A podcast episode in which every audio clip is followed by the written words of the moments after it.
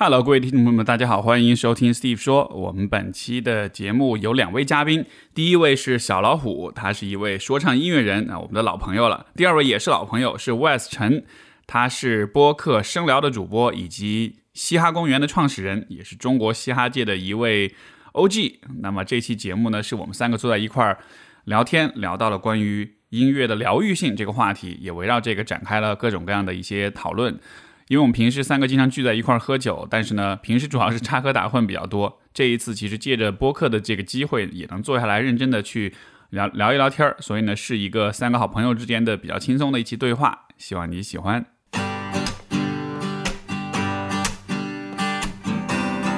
欢迎收听 Steve 说，和我一起拓展意识边界。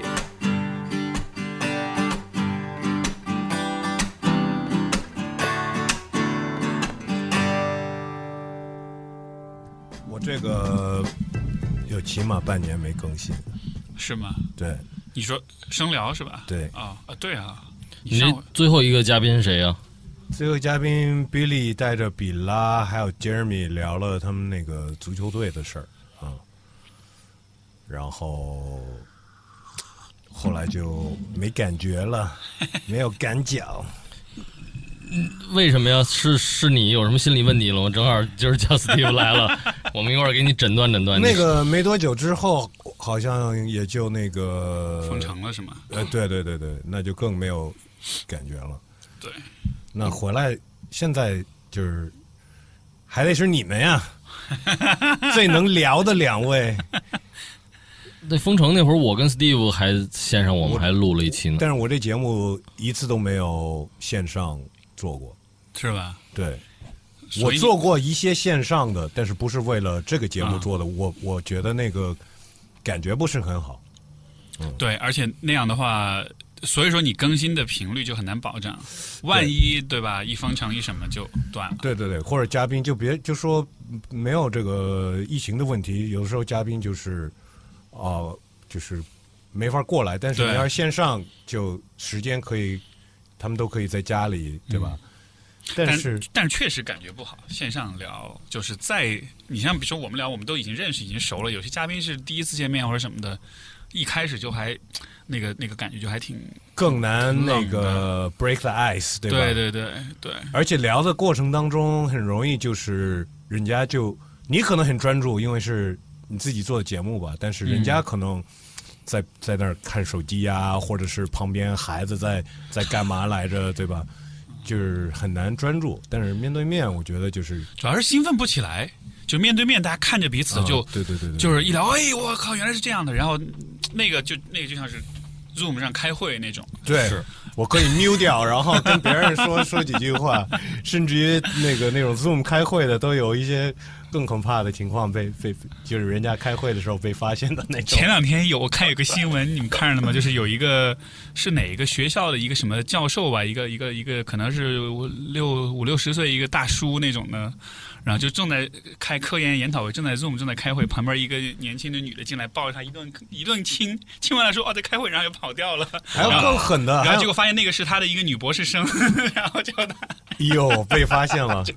关键就是他没看见在开会，那这个够狠的。对呀、直接所有人都看见了还有那种被发现的，就是一边在其实，在那儿看毛片呢，啊！对对对，是不是对这期就已经完了？有一个有一个那那事儿出了之后，然后第二天就是有一个。也是另外一个什么，好像是江苏哪个什么学校有一个老师，也是他拿手机，也是在就可能上网课开会那种的，然后但是他不知道他自己开了屏幕共享，就他手机，然后屏幕就切到一个聊天软件，里面就是各种美女，然后就，但是那个软件一看就是杀猪盘那种的，就是这些美女都是一看图片头像都是假的，然后名字取的也都是那种一看就是来杀猪盘来骗来骗你钱那种的，但是就他就跟他们挨个儿打招呼，没而且他说话是那种你知道中年人就是特别一本正经，就是别人叫什么，比如兔兔美女，他兔兔美女您早，就是这样。然后旁边学生就提示说：“老师，你屏幕共享没关。”然后全给截屏，哇，他，给我笑死了。我不线上做不是这些原因啊，肯定不是这些原因啊。私德，呃，但今天其实就是因为我们前几天不是一块儿吃饭嘛，然后就是说，一吃完饭你去了厦门，然后你你就在我们群里说有感觉了，你你说有一个有一个灵感，对吧？对，不也是咱聊起那个刚刚发行的新专辑吗？Steve 也说了说，然后你你咱们聊聊，然后因为这个专辑也是关于这个有点这个安慰这种东西的这么一个东西，然后我突然就想起来这个音乐的这个疗愈作用。对，同时好多人都会找 Steve 来来安慰安慰的，是吧？一会儿就要去给别人疗愈了，是吧？对，得回去接客去。要不然我本来说今天可以边喝边聊，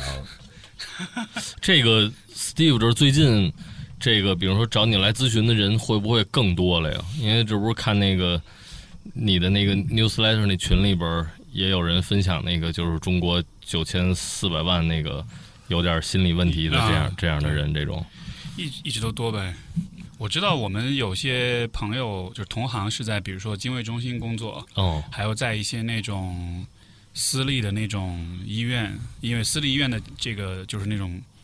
怎么说呢？一般它配置比较好，做心理治疗啊什么的，然后就很多人就会往那儿去，就说他们从解封之后到现在就是一直爆满的状态。哇塞，然后就是，而且是那种比较比较比较严重的这种病人会比较多，就是那种进来就动不动就得需要住院的那种的。嗯嗯有些人就到了特别极端的这个情况，有有自伤自残啊，然后有比比较极端的行为，你评估下来觉得他风险比较大，就得让他住院。嗯嗯嗯，对，反正我知道能住院的地儿，就都还挺爆的。嗯嗯嗯，跟最近这个情况有关系，但我觉得跟就是这个东西更被接受嗯，也有关系吧。你的意思就是说大家更接受心理治疗的这个东西是吧？对啊不是有那个顾虑，觉得说我我怎么不像你这种，就是你不是就是有顾虑吗？我有什么顾虑啊？以前跟水母聊的时候，你就觉得，呃，你就觉得有有顾虑，就是是什么？觉得是骗钱是吗？不对，之前跟水母聊的不是这个心理治疗吧？他聊的是什么呀？他聊他聊那个是聊本书，那书我觉得是有点儿不是，就是我说的，就是有一次，就是他就是觉得你有多么大的问题自己解决不了，就是就是就是那种，啊，那可能是针对水母而言吧，并不是说针对人家这个整个心理治疗这事儿。嗯，嗯，嗨，但这个，我我我觉得是就跟去健身房一样，你身体有多么弱，你还得去健身房，不是这个概念，就是你去一次就是试一次，就是就是就是一个锻炼吧。对的，嗯我最近在做理疗，因为我的有一个脚踝，就是那个以前受过伤，关节有点受限，哦，我就花钱就说做一下这个。我做下来，我发现其实它跟心理治疗其实很像，就是就是说这个问题呢，你如果不管它，呃，比如说我这膝盖就是我这个脚踝这些关节受限，其实生活上没有特别大影响，只是因为在运动的时候，有的时候那个就是有点蹲不下去，所以说会有点障碍。然后你去找他呢，他也不是把你当做一个病人来看，他只是想办法帮你去恢复你的这个关节这个灵活性。而且至于怎么恢复，他其实就这个过程特有意思，就是一开始我觉得他们应该有一个很明确的一个方法，后来去了我发现他们也是在试。就是是这块骨头往这边掰，还是那个筋、那个肌肉往那边拉伸，他也是各种方法试试试到后来，看你是哪个动作让你疼，哪个方向对，最后就是 whatever works，最后就是只要能让你能这个恢复这个活动性就 OK 了。其实我觉得心理就不说治疗吧，治疗是另外一回事，但是咨询的话其实很像，嗯，就是你有些困扰，这个困扰呢，它确实阻碍到，比如说你生活里面的一些事情，你的工作也好，你的人际交往也好，完了你去做这个这个治疗的这个过程，他就是咨询师就帮着你，他也会，你像我也会，就是说我不确定哪个方法真的能管用，我们就试，东试一下西试一下，试到后来发现有一个方法对你特别有效，你感觉特别好，然后我们就继续做下去，做到后来慢慢你这个问题解除了，然后不再阻碍你了，然后就好了。就是，所以就像你说的，它不完全是一个治病的过程，它其实是一个有一些障碍帮你扫清，通过练习，通过不断的摸索去解决问题的过程。而且大部分人身体都有一些毛病，只不过毛病没有大到就是他觉得他得去看了，对但是但是到了那个时候，他可能就发现了，就是你没有去观察这个事情，就是我我啊，我膝盖有点疼，但是我可能就就不管它好多年，对，然后有一天我说啊，我去去打个球什么的，邦就伤了，然后你发，但其实如果那些理疗的那些东西，你前面一直都在做，你就你就可能就是防止这个这个大问题了。没错。而且它里面这个就特复杂，就我还是拿理疗做例子，就是有我真的是这次最近开始做理疗，就开始研究这个，我才发现挺贵的，呃，不便宜，比咨询贵吗？比我收费贵，是吧？对比我的 对，然后就是呃，就是因为那身体，就是说你从脚开始到你的脚踝、膝盖到胯到脊柱，就整个其实有个立线嘛。然后我才知道说，因为我有点平足，我以前一直没注意到，我这次去医生说，哎，你平足，我才知道。然后平足就会影响，比如说膝关节的这个发力，也会影响，比如说你的胯骨的这个姿态，有的时候就会胯骨叫什么盆骨前倾、脊柱，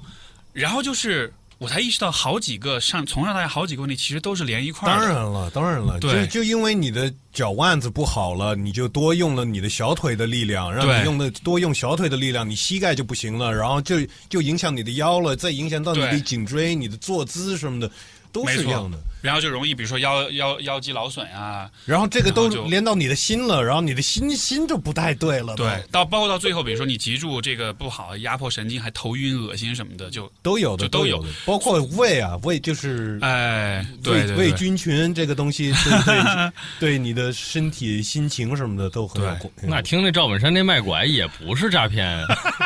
是吧？是有道理，是有道理的。所以心心理健康其实也就也是一样，就很多东西连一块儿。如果你有一个小细节你觉得无所谓，但是可能放一段时间就可能其实这个胃菌群，这个我我我觉得是就是 gut 那个是吧，yeah，、啊我觉得这个其实是大家可能没有注意到的，有啊有多么影响人的就是一切的东西嘛。所以所以不是后来有那个疗法，就是就是转移那个粪便嘛。哎，对，吃别人的屎嘛，也不是直接吃，人是把它做成药片儿，然后 直接吃那有点夸张了。不是，但是那个是很特别的人的屎吧，就是啊好像是那种。好的菌群的屎呗。对对对对，而且好那些那些好像有那种还是还生活像原始人的那些人，因为他们对很多东西都已经有，免疫了。对对对对对对，是嗯是他们的屎最好最好吃的。所以有的时候你去吃屎吧，就是这说不定是一祝福啊，就是这祝你更健康。对对去对吃，屎不是句坏话。我但是要要我我我我会注意的，就是多吃一些那种什么酸奶啊，或者是带嗯带发酵的东西，是是是重要的。上回有那个就是哦，就关雅迪上回我们录节目，他说了一个事儿，又来我觉得挺有意思的，又又来了，就是他他就说，他说他小时候就一直在在那山里面跑嘛。他也说，在山里面跑，就是你可能跟大自然接触比较多，嗯，我们会觉得这是很脏，对吧？很多细菌，但他说其实你在那呃山里面跑比较多，你的身它也会让你体内菌群就更丰富。然后实际上这样的话，你的身体其实是更有能量、更有活力的。因为就是说，如果你一从小生活在一个特别干净的环境里，你的身体是很干净、是很安全，但是它也不会有那么多的呃精力跟能量，因为它因为你的身体感知这个环境是很很安全，它就它就懒下来了。但如果你生活在一个就是说可能菌群很丰富的地方，你的身体就会觉得这个地方是需要我随时做好准备的，所以你的精精力水平得我觉得中国已经是一个菌群这个很丰富的一个地方了。相对来说，对啊，你你他说了这个之后，我其实就想到谁？我想到我们家 C 总，因为他也是小时候山里面跑那种的，就是到处乱窜那种的，所以他也是那种，就是他有那个特别生命力特旺盛的那种感觉。相比之下，我就没有他那么有生命力那种，我就联想一下，我觉得真有可能，就就是精力非常旺盛，是吧？对，而且是是生命力。我我不太说得出来那是个什么感觉，但就有些你会觉得他生命力很旺盛。嗯嗯，他有那种劲儿，然后我就在想，有没有可能真的是跟这个生活环境有关系？我们小时候顶多是，比如说家里楼下花坛里你玩玩泥巴，嗯嗯，但人是真的是很硬核的，在山里、河里那种，可能他真的是我都听最近听一个朋友跟我说，就是他去了国外，然后他阳了，嗯，但是他无症状，嗯然后或者是还还是就是很轻微的，他就觉得，嗯，可能很多这边儿就是因为这边各种其他的新冠的这种，毒株是吗？已经是有很多了。对，就是我我刚来中国的时候，我每年都会得一场重的感冒，啊，但是是最近可能待了十五年以后就就少了。但是你们在这儿出生长大的，你们可能从小就已经有你得过这么多次了。一另外一个新的来了，他你的身体对他的这个抗议会会已经已经知道怎么打这个东西了。对你你刚刚来北京，你得那个北 Beijing cough，你得过吗？哦、e v e r y year, bro，每年啊，每年都会得。其实当时我从加拿大回来，我在北京，当时也是也是 Beijing cough，就是可能半年左右会有一场大感冒那种的。对啊，对啊，但是后来就慢慢慢慢就就就不怎么得了。对，我觉得新来的人都会都会。，就像是在在在适应，就是说你身体在在适应这个很很脏的 这个不是 赶紧二都都。得一遍，早晚都得得了嘛，对吧？对，就得病不一定是坏事儿，它其实得病也是身体在调整，就是它在适应，它在帮你对那个外界的环境做出一些反应，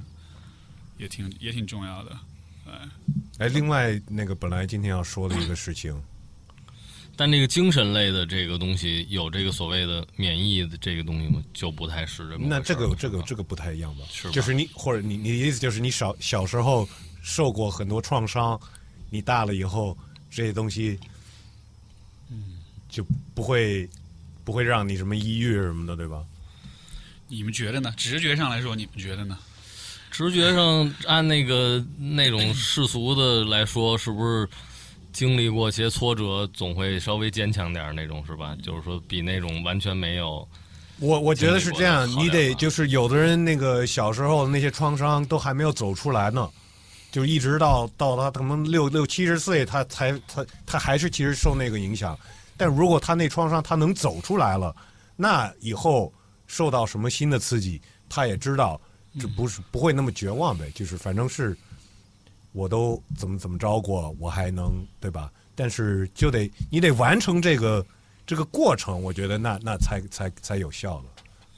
反正咱们那一天在那个毛辣果那天，就是叉叉来的那一次，他不是中间回上海了吗？那也都一个月前或者两个月前了吧？就是我们刚解封，他他刚他刚过来，呃，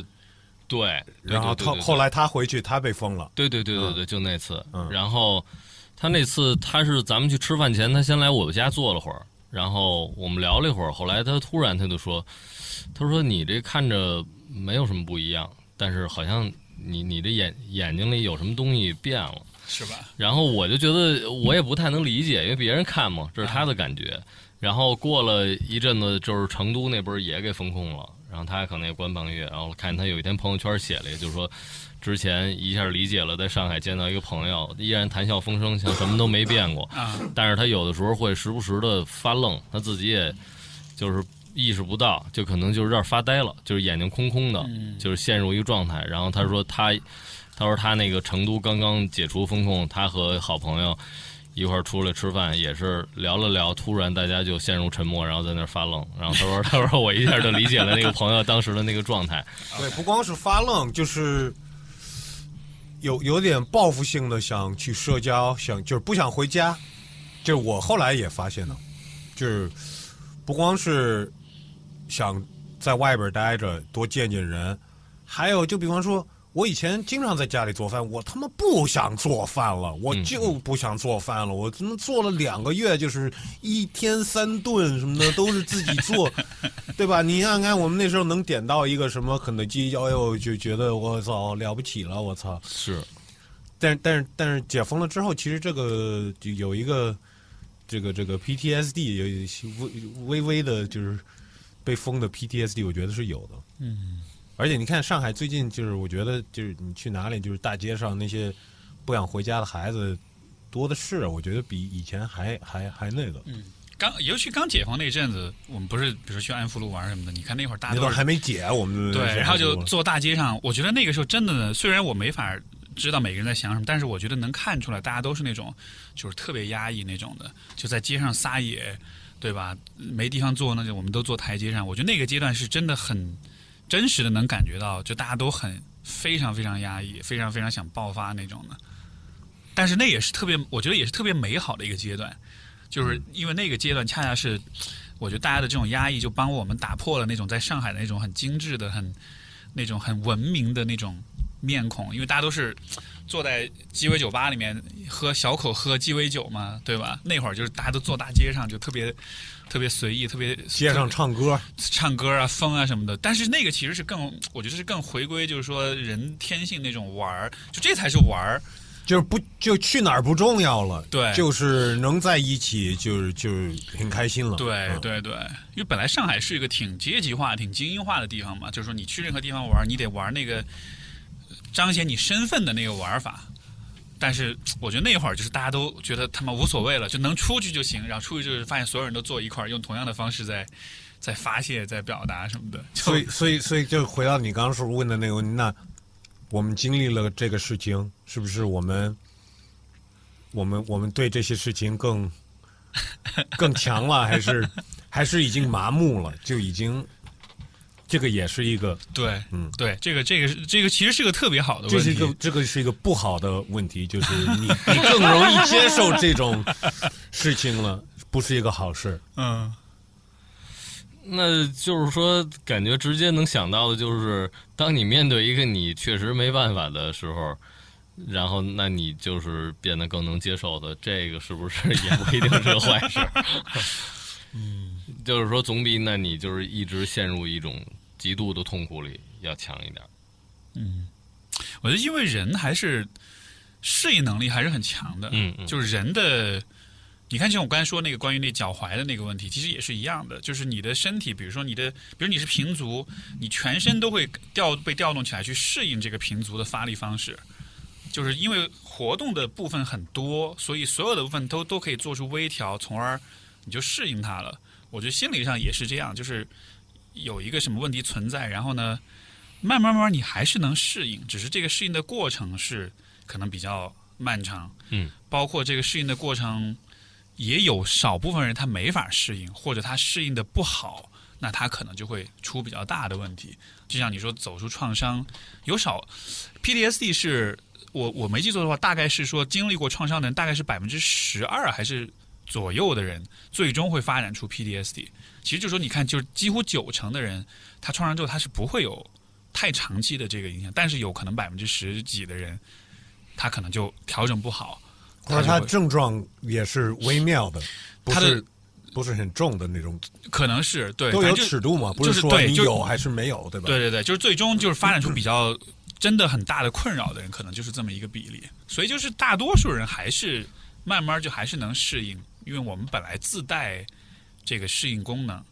但是最终我们去疗愈的可能是那一小部分人，他们刚好因为各种各样的原因，他卡住了，或者是他调整不过来。对，但是你说疫情这个，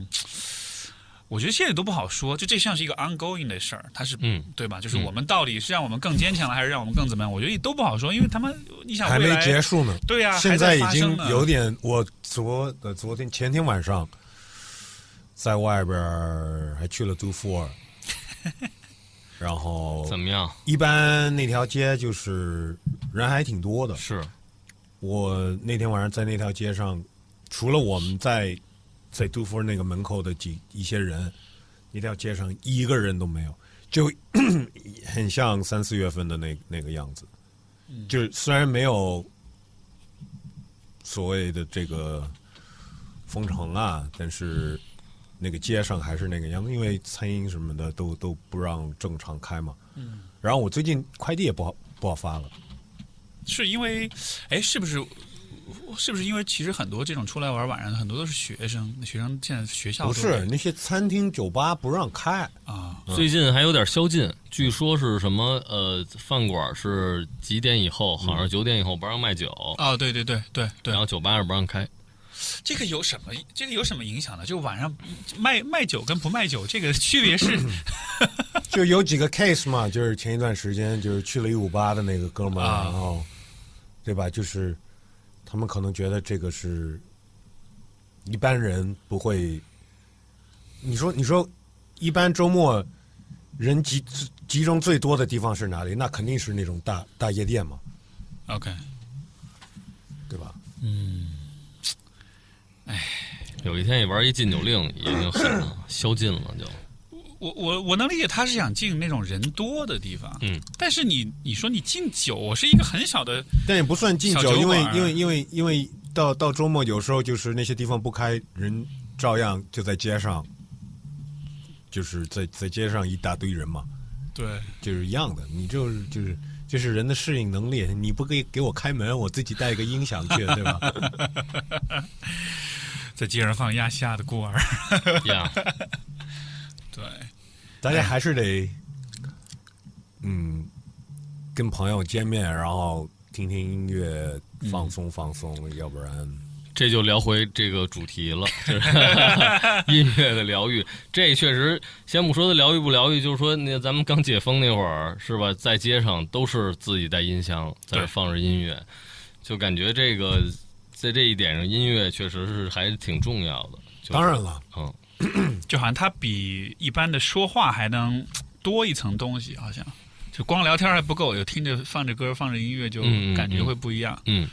嗯，你你们新专辑卖的怎么样？卖的反正实体就那么多张，卖的还行。但是这个那天也聊到这个关于这个的评价什么的。那天因为呃，卖便宜了是吗？卖掉了，就是是卖便宜了是吧？没有没有，说的是大家对这个歌的这个感感觉嘛。啊啊啊因为那天 Steve 在群里也说说，觉得有些东西没有上一张那么深入深入人心的感觉。然后我到厦门是我们仨是分批次到的，然后先是叶师傅来了，他到都夜里了，然后我就去他那房间里待会儿，我说怎么样，这个有什么？感觉吗？就是你那儿呢？他就说他身边的朋友，比较好的朋友，比较近的朋友也说说这好像不如上一张，然后说说远点的朋友呢说觉得比上一张好，反正对。然后后来我说差不多的一我个，我觉得差不多。就是说两个对你的感觉来说听着差不多是吧？呃，对那种，嗯、这次有更多的一些合作曲是是有一些呃，我觉得是比较不跟上一张不太一样的感觉，但是大致我觉得是差不多，我不会觉得一个比另一个好或者差。反正这是比较远的朋友，反正从这个就是说这个创作的角度来说，像第一章呢，就是说是一个比较轻松的一个感觉，然后呢，大家不在一个地方。呃，第一章的大多的主题是是我来想的，然后想的呢也都是一些比较抽象的主题。就是说，比如说看到这个名字，其实没有想过，就是说我有特别具体的，我我想去说点什么。其实有有点像写诗的感觉，嗯然后大家一人一段呢合在一起，呃，也没有太多沟通。就比如说我，那我那我看到你这段，然后我也写好我这段，咱俩往这一搁，就拼凑一起，也没有太多的这个，比如说像配合啊什么之类的。然后呢，这一章呢。呃，这一张周树觉主导的，呃在主题方面，他主导的部分相对多一些。除了像男人的那个是我想起，我说哎，对应一下这女人呢，可以聊聊这个。嗯其他大部分主题相对来说是他那个来那个来那个想的。然后呢，呃我我大概有点印象，而且这张是就是说在一起，在一起就在大理那儿待了十天嘛，等于基本的写作就是那十天里写的。然后我记得在讨论的时候，他的这个有一个诉求吧，有一个就是说希望，比如说从说唱方面，呃，就那种配合和那个对话感更多一些。这也就是这个是，啊这也就是这结构上多一些。另外一个呢，就是说他想多一些讨论讨论这个相对来说现实一点的话话题吧。当然，这也不是说那么的那个针对性，像新闻似的。但是那意思就是说，对这现在这个时代有点有点反应。说白了，对一些社会问题有点反应。然后我当时想了下，我我就觉得，一方面觉得有点难，就是因为不知道都好多东西不太能说。但一方面呢，就就也觉得说，那也不错，就换一个感觉呗。就是说，第一章可能是，呃，比较诗意的，现在自己的一个一个想法里，但这张呢，稍微的有的放矢一下。嗯，反正从创作角度，大概大概是这么个意思。嗯然后第一章你们应该花了很长、更长时间去做的，其实都不是那么的长，你就比如说，但不是十天这样写出来的吗？呃，其实也 其实也差不多，而且你们嗯发的时候，跟你们我记得第一张做完了之后，就搁了的至少有一年吧，因为就不知道，就是因为唱片公司什么的问题，就是不好发嘛，对吧？呃，但反正基本都是创作，基本上就是也是都是在不是特别长的时间内就完成了，其他的都是比如什么后期啊或者等待的一些什么时间。其实就是说，也不是说天天在那儿打磨这这歌什么的，倒都不是这么一个过程。然后反正就也是想想，就是想到了几个有意思问题，一个就是说这个。呃，那歌来聊，就比如说这个历史上的一些这个相对来说，比如说抗议歌曲，假如说是这个更有针对性的，呃，他的那个反复的这个聆听性跟那种共情性，呃，还是不太比这个相对优美或者偏情爱一点的这个更多。也就是说，比如说一个特别尖锐的歌曲，它的这个聆听的次数应该也不会比这个抽象一点的多。呃，另外呢，就是我也就想到，我说这个音乐的这个治疗作用，还是想到就这个系列的它的这个最开始还是当时不是困在日本的时候，然后他那个地下广播系列做了一系列相对于是纯音乐的东西，比较放松的。就是在那个时候，真是心里也也那个不是不不是特别开心，然后也都咱别说找心理咨询了，就是连个朋友说说话都都没办法的时候，当时听那些 让人舒缓的音乐，确实心里在好多时候就是觉得就跟吃了药一样，就是觉得哇塞，确实舒服一些，所以这也是想到了这个。音乐疗愈的这么一个话题，我我在这反正那那我这厦门那溜达，我就我就琢磨，我说反正大概脑子里能够能够想出大概有这么三类的这种疗愈，这也不一定是一个精精准的分类。比如说有一类呢是那种偏这个偏这个物理层面的，比如说白噪音呐、海浪啊，是吗？是吧？蝉鸣啊这类东西。呃，可能有有助于安安眠或者提供一些情境感。另外一类呢，就是这种温柔的，比如说一些 ambient 音乐，一些或者一些呃有这个共情的音乐，比如说歌词让你听了，你觉得这个哪怕比如说一些伤心的情歌，可能你这个失恋的时候听一下，也会觉得好像人把你心里事儿给唱出来，哭一场也挺舒服。还有一类呢，就是这种。创造性的疗愈，就是让这人自己通过写说，对他来自己的来，他来 他来表达，借助音乐这方式，然后自己感觉能舒服一点。肯定有这个作用啊！那个我都听说过，就是有有有一些那种老人痴呆症很严重的 Alzheimer's，就就已经就是植物植物人了，就是。就是基本上就是躺床上，那个也也说不出什么，就是说不出话什么的。但是，一给他放一个，就是可能他是童年的一首歌，叭就醒过来了，开始跟着唱了。哇哦！歌停了，他就又又回到那状态了。有有这种 case 的。是说这个想起这个厦门，我们这个 聊起那什么守守天使来了。这跟这个，这跟这主要他说这植物人这个嘛，对对，这要要解释一下吗？首先是干嘛的？别别解释，首先是大家自行自行，其实是挺好的一个事儿，是啊，是个挺好的事儿，是啊，对对对。哎，不过你说这个，我我我确实觉得，就是好像你上一张我听着，我觉得印象很深，确实像你说的，因为感觉是音乐的那种。情感的表达更多一些，可能就像你说，跟当时你的心境啊、状态什么有关系。就好像你也想治愈你自己，所以你想做点这种音乐。是这一张，我觉得确实很很明显一个区别，就是这张更多是在说，是在讨论。对对对，就说就像是那上一张更多是走心的，这张是走脑的。嗯，这张是更在表达一些东西。说的对，是是。所以在表达的时候呢，就是要么你就认真听那歌词，你要不然你只是当歌听呢，可能就有点印象就。是。对，我觉得可能是因为这个原因，所以当时我听完我就觉得。有点不同，是的，是的，对，对，而且这这说的真好，确实是用这个心跟脑子这这张感觉确实是用脑用的更多一些。而且你们在创作的时候，因为我完全不懂啊，这就是说，比如说三个人、几个人一块创作的时候，就是你们怎么去呃去把你们就比如说在创意上的这种方向主题怎么去协调一致呢？或者说就大家怎么达成共识呢？这个是一个要是是要相互拉扯妥协，是会有这么一个一个过程吗？这张相对多一些，因为上一张就是大概定一个主题，大家各自来发挥嘛。那那一般是那一般是，比如说是有一个人比较主导，其他人跟着去走，就是相当于有一个 leader 来来来来来主导这个创作是比较好，还是说是大家各这个各自都平均的分配责任应？该每一首歌都不一样吧？有的歌可能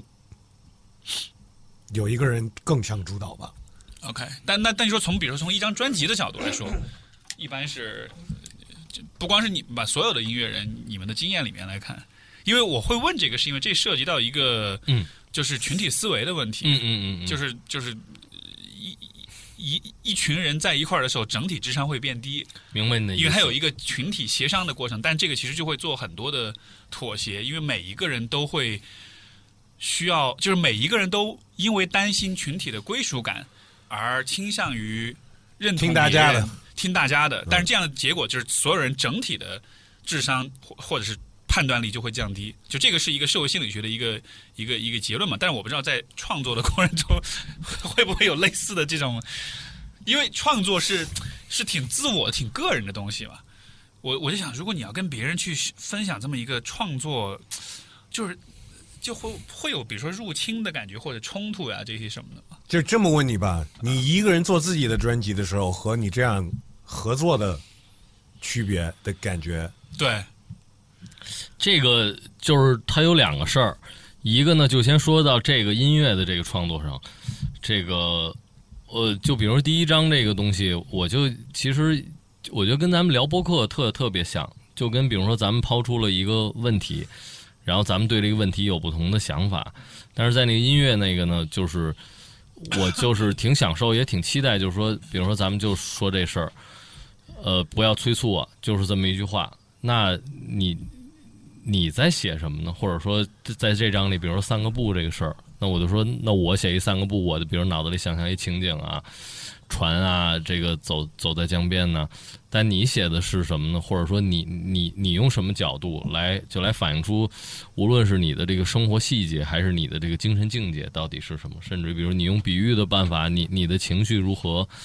和这个，就是我觉得这个是。挺有意思的，就是在这个音乐里，倒是打架的部分相对来说不是特别多，因为相当于是相互激发跟启发会多一点。呃，也有点就是说，当然除了那对话的部分要有来言去语，但是各自成段的部分就是大家各说各话，有点就像散个步太适合你了，你这个 是最爱散步的人。是。然后 Steve 说这个特有意思，就是要说那第二事儿，就是是一个特好的一个例子。那个我说咱们将来有有空也都可以玩一个，就是我不是跟那个咱们的都认识那好朋友凯文做一个叫一拍脑的一个梦的这么一个项目嘛。然后这回对对对对啊对，这回也给那个散个步，相当于拍了四个 M MV，然后这个东西就是它也拍成一纪录片了，可能过一过一阵子放出来，到时候咱们可以看看，就是很有意思。简单的说，它就是一个那个，它是起源于那个。当时有一个 hip hop 电影就叫《Be Kind Rewind》，是那个 Jake Black 跟那 Mos Def 演的那个。他那个电影的大概的意思就是这个，就是说俩人开一个录像带店，然后不小心把那录像带，因为有人有人身上着了磁了，把那都给削了。然后比如说你下午来租，你说我租盘黑衣人看看吧，然后我这白袋子结果一租发现是白的，然后那那怎么办呢？这不是闯祸了吗？然后咱哥俩咱就下午是吧？自己拿着录像带就去拍去就这片子啊然后最后呢，就变成这个小镇上的人全参与自己来拍电影，来翻拍这些片子，然后自己特别 low、特别 low fi 那种特别有创意的办法去拍。然后等于这个导演呢，后来他借助这个电影，他在纽约他做了一个，他是一法国人，然后他做了一个艺术项目，就是类似一个美术馆或者一个就是一个大一点的一个影棚式的一个空间，他搭了一些简单的景儿。就是非常非常简单的景儿，比如一汽车就搭一个景板儿，你能看出这有俩雨刷器，就类似那种。比如监狱就给你锤几个条儿，不看着就像是那种铁栏杆吗？然后每次就应招一些完全不认识的人，比如今天来了十个就是素人，大家来报名聚聚集在这儿。就有点像拍 MV 的 freestyle，我给你抛出一个景，然后你自自己没错，简单的说，就是三个小时之内，这十个人要一块儿来拍一个小电影，相当于就是这样。然后这里边就有很多，就是这个，首先是你不能有人带着一个主意来，也就是你要拍什么，比如说从片名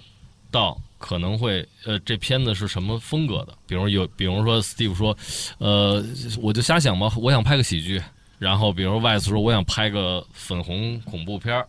然后比如我说那肯定得是科幻啊。然后大家就是在这里边投票，投票投出一到两个也可以结合，然后再接下来名字是什么？比如说你随便瞎想，你说谁谁抢走了我的鞋？然后比如他说钉子钉死你之类的，然后咱们再投票决定这名字，然后决定情节的时候依然是，比如 Steve 说，我觉得有一个女人在浴室里滑倒了，然后外子说我我觉得应该有一个外星人把一个大象给带走了这么一个情节。然后，比如我说可能有个私家侦探吧之类的，然后大家就是剧情也要这么讨论出来，最后把它变成一个脚本，然后分配角色，大家也讨论，然后最后根据场景来就来拍，等于这一切都是，就是比如说啊，咱们里边有一个人，他是一个比较擅长编故事的人，或者他一听这其他人想的有点不靠谱，但是依然不能是这个人说了算，都是得讨论出来。这也有点这个民主制度，这个 就是说不一定不一定选出来的是好的事儿，但是这个过程就是说，它这里边就包含 Steve 说的，就是说，一定就是说，大家的一块儿这种分享的这种智力是是会高的吗？还是说，没准有一个呃带引号的独裁者，也许他带领着大家会更有意思？但是这个项目他探讨的也他也是这个，它是一种随机性、不确定性。反正就按这个。我们就在那周六周日两天，一天接待两拨人。啊，就你们做也是一样的事情，一样的事情，等于每组十个人，总总共有四十个人，分成四组拍了四个片子。啊，同一首歌的 MV。对，等于这次就是说，他他就不是一个呃，就是说咱们拍剧情短片，就是他还是个 MV，但是他们依然是按一个剧情片的感觉来拍的，因为不是按按按 MV 那种，就是说对对口型啊什么的，不不是那个，只是这歌的当一背景音乐。那就是等于你在相当于一个默片呗，但你在里边你是安排情节的，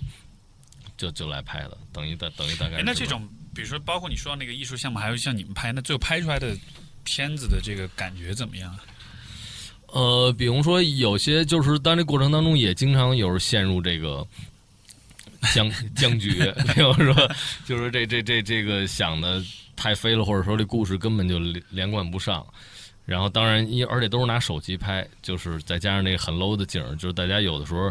但是你看那个法国那个导演，他自己也做一系列这方面尝试啊。他当然可能他作为一个影像工作者，他就比较知道怎么借助一些角度，用 low 的景拍出一些电影的感觉来。但是可能所谓的平常人，他这方面的思路差一点。但也有人可能会突然一拍脑袋想出了一些主意，就是让你觉得也挺惊人的。比如说，我随便分享一个，比如第一个故事，最后大家就是他要用九句话来概括一个故事。比如说第一个故事就是说，最后大家你言我语的，然后整合，互相争论，但最后整合出了一九句话故事。大概就是说，一个女人出门发现她那个呃，就是钥匙掉了，然后被一个黑影把钥匙给抢走了。这女的就是她是个孕妇，然后他就觉得难受。他就拉出了一颗咖啡豆，然后这个就生生了一个咖啡豆，然后那咖啡豆呢变成了一个咖啡人，这咖啡人呢就是去书店里翻书，看见埃塞俄比亚咖啡比较好，他就去埃塞俄比亚，然后他又去坐船，在船上认识了一只海鸥，然后他跟海鸥成为了朋友，到了埃塞俄比亚一下船看见一帮野人。这海鸥特热情的跟野人打招呼，但是犯忌了，这帮野人就把海鸥给解剖了。然后这个咖啡咖啡哥们儿想去救这海鸥的时候，发现解剖了之后，从这个海鸥的肚子里掏出了这个钥匙。然后这个咖啡人最后用自己的血，就是咖啡，把这帮人都给迷晕了，然后把这钥匙拿回来，最后找到了他的妈妈，递给了他。这就是他们就想的 第一个片子。对，但是谁？管这个剪辑啊，因为我觉得剪辑在这个过程中还是也是一个挺重要的一个角色嘛。呃，对，你说这特逗，他这个里边有一个能成立，就是在这么短时间内，你知道这个三个小时就是大家坐这儿看一遍景，坐这儿讨论开会，然后写分镜头，准备道具，装扮自己，然后拍摄，拍完了，最后坐在这儿一块儿设计一张海报，就跟跟一张真电影一样。然后大家坐在这儿，把刚才拍的片子就看了。为什么能够就看了？是因为这拍摄的方法是，呃，线性的拍摄，就是意思就是没有剪辑，没有剪辑的意思就是说你现在拍第一个镜头就是片子的第一个镜头，然后第二个就是第二个，所以最后把这些一合，对头尾相接就是这个片子了。他不能说我现在先拍倒数第二场戏，然后再拍一二三场戏，最后调换什么，这都不行。你第一个镜头就是第一个镜头，而且不能有重来。比如说我拍错了，我甚至错摁了，那那你也得保留。然后就是最后把这一拼接，就是特别快嘛，因为因为你想有很多规则在里边，都是你自己想出来的吗？还是当场？呃，那个哥们儿就是那个法国那哥们儿，他相当于做了一个手册，啊，啊，他就是这个项目该怎么弄。我们在这规则上简单的做了一点删减，但大大体都是按照他那来的。然后大家就是按照这个来操作，就就可以拍出这么一个片子。对，嗯挺有意思的。这个其实就有让我想起那种就是即兴喜剧。那种即兴表演那种 yes and 那种感觉哈、就是对对对，也有一点。一个人说一个东西，下一个人就得接，但是不管你接到哪儿去，其他人就得继续往下接，一直接到天花乱坠、天马行空的那种。呃，对，也有一点相似之处。对，明白。那那那那那那又说回到你专辑，那这回你们在创作的时候，又还是说刚刚那个问题，就是、嗯所以说好像大家一块儿创作，好处是可以相互激发，或者你写点什么，我写点什么，这个是它的积极的面。但是可能一个消极的面就是大家也许之间会有点拉扯呀什么的。那你觉得这或者最后最后结果也不是最好的，就也不是最好的，就是每个人都要打点折扣这种的。对，那那那你觉得这回你们 你们做这个的过程感觉是哪种偏多一点？这个不一定恰当，但是第一反应就是说，这就相当于，呃，就是要不要跟别人讨论和交谈一个事儿是一个道理。OK，对，就跟比如我自己对一个事情我有一个想法，我很笃定这个想法，但是和别人聊，也许有冲突，也许有意外的收获。就是说，在这个在这个合作当中，因为我确实在这个跟周志杰和野志福做这个心域频率之前。呃，比如说我跟 So Speak 合作了很多音乐，然后我自己也做做了一些专辑，就是很久没有以所谓的乐队或者团体的这个方式来创作，基本就是自己来创作。总的来说，我还是挺享受这种对话的这种感觉，因为呃，我还是觉得好多事儿可能大家角度不一样，但还是能够聊到一块儿去的。就是二是，我还是真是 就挺好奇别人对一个东西怎么看，比如有没有有没有聊不到一块儿去的情况，呃一些是人，肯定不是这些人了。呃，我觉得有好多人他是根本就没法开启一个话题。你就比如说，我要想象我跟有的说唱歌，比如说我说咱们写一个男人的这歌，人家或者我写个女人的这歌，人不一定愿意写。或者比如说让我们平静走进黑夜，人说这是不是太文艺了？这这标题我不明白你要写什么之类的吧？我就觉得更更更多的其实是这个。如果就是说愿意聊，都是什么都可以。都是一个挺好的一个意思。对，你说到这个，你你这个拍摄这个东西，也想起我们本来说今天也可以聊的一个事情，就是就是那剧嘛，rehearsal，哦，因为这些都是一切都没有 rehearse 的，对吧？对，对，那我还没看，我就看了第一集是啊，后面没看那那那很，sorry，这个得看完。没事儿，这又不是他又不是一任务非得聊，咱到时候还是看看。到时候后来呃 C 总看了一点儿啊，他大概跟我说了一下，我有有点儿有点儿理解他的那个，就是他可能有点儿自己的东西什么的，对吧？呃，对，后边有点偏向他自己有点那个自己内心探索。反正一开始第一集看，我觉得这是什么呀？这是一大忽悠，因为我看他前面那个的那个什么 Nathan Nathan for 那个啊啊 Nathan for You，我觉得那个就是一个 troll，那就是一个恶作剧的一个东西嘛。但是就是后来他拍这个，我看完第一季，我也觉得是有点儿就是恶搞那种的。然后但是再往后看，发就听 C 总说，就后来又不一样了，好像。啊反正他也确实是一个怪人，他也确实是。嗯哎，不过就刚才说这个这种这种创作啊，这个其实我觉得这个说起来真的挺需要勇气的，因为你看，比如说你，比如说我有一个我的一个什么想法，可能我是很珍视我这个想法，我是很嗯在乎他的，所以我很我是很希望他能把按照我的想法把它意图把它做出来。但是你跟别人聊，就是你的这个想法就会被改变，但是你其实不知道他是往更好的方向改变，还是往更差的方向改变。可能人家当时就是没有想法，所以才想了这么一个 一个想法，对吧也也？有可能，但但就是说，这个其实真挺挑战的。就是如果你，尤其是你越在乎你的这个想法，你其实越 就还是越需要勇气去接受说，像是开盲盒一样，我跟这个人合作，我跟这个人聊一聊，就我开出来的就是开这个盲盒，开出来之后，有可能是他会把你的想法带向一个你完全没想象的、没有想象过一个层面。对啊，但是你想跟这个人合作，已经是一个想法了。啊，是是是是，然后但你说另外一种可能性就是聊下来之后，可能就是达不到，就是可能会，就是可能也不一定是达不到，但就是他会把你带向一个你觉得不够好，但是呢，如果你们要合作，就不得不选择的一个方向。就这个事儿，我觉得是有点 fifty fifty，对吧？就是有点五五开的一个概率，所以我觉得其实还这么想起来，其实还蛮需要，可能是有种勇气，有种你你得对这个人很信任，你可能才跟他去在创意上合作这样的。但是他找的不是说周志觉也是服啊，就是拍拍拍的这帮人都是都是陌生人嘛。对对对陌生人会不会就因为也不熟也不熟，也之后也没有交集，所以也无所谓，就完了就完了，就你其实不用对这个结果那么负责。反正总的来说啊，就这四场这个，呃，就说这所谓这疗愈作用，就是他们大多还是比较开心。然后有一个那个比较那个是是有一个看上去确实有点年龄的一个女性，应该可能比我也得大个五六岁那种的，然后四四十来岁吧。然后就是因为他这个环节是，比如说咱十个人先坐这儿，我就先说，嗯嗯嗯，每个人咱就用三句话简单先介绍一下自己吧，咱们就认识一下。然后那个大姐就说：“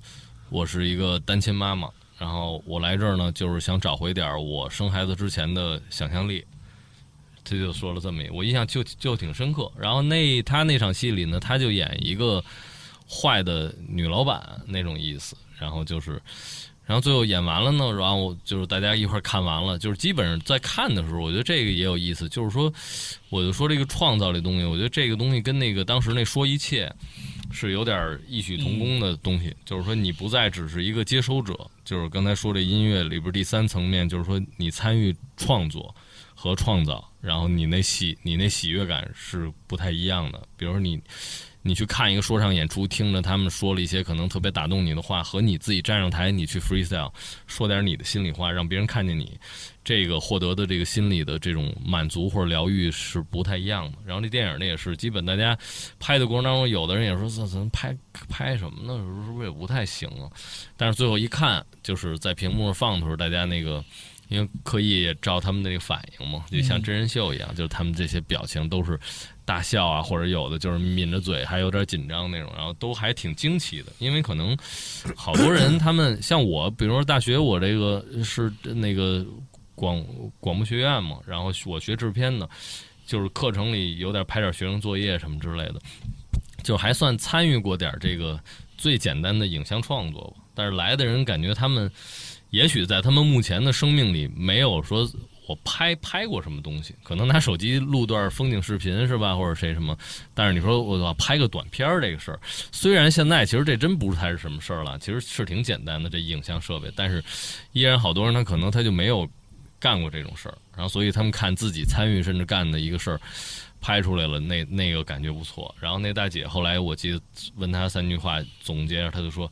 我明天我就报一个表演班去。”我就要 真的是是是我学习表演了什么那种，就反正这些就是挺那个是一个好的感觉吧，反正是一个。这个对，跟跟你你说你做说一切什么的，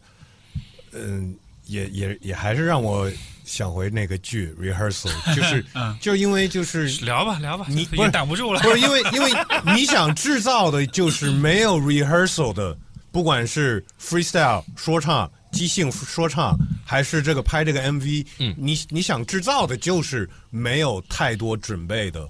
一个一个创作，这个这个这个可不是嘛，就是就就跟这个片儿是完全相反的。那哥们儿就是干什么得准备的到那种谁都想不到的他的这种想法去去去去让人家做准备吗。他后来是不是就是主要的冲突就是在于他里面有一些人就入戏了就出不来了，然后他就需要再找更多的人去替他去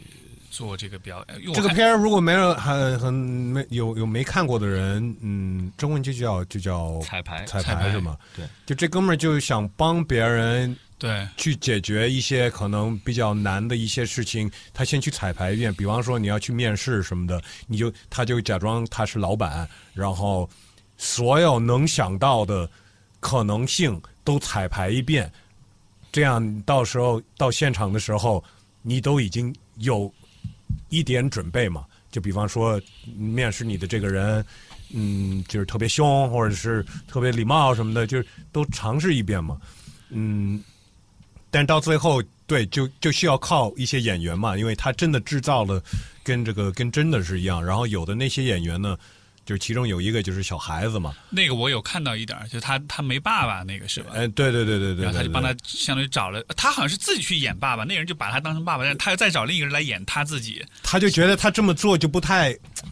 就是有有道德问题了。我把这个孩子那个那个怎么怎么着了，然后他自己就就卷进去了，反正到最后。但是，嗯，因因为我认为我是一个，因为我跟你相反，我觉得就是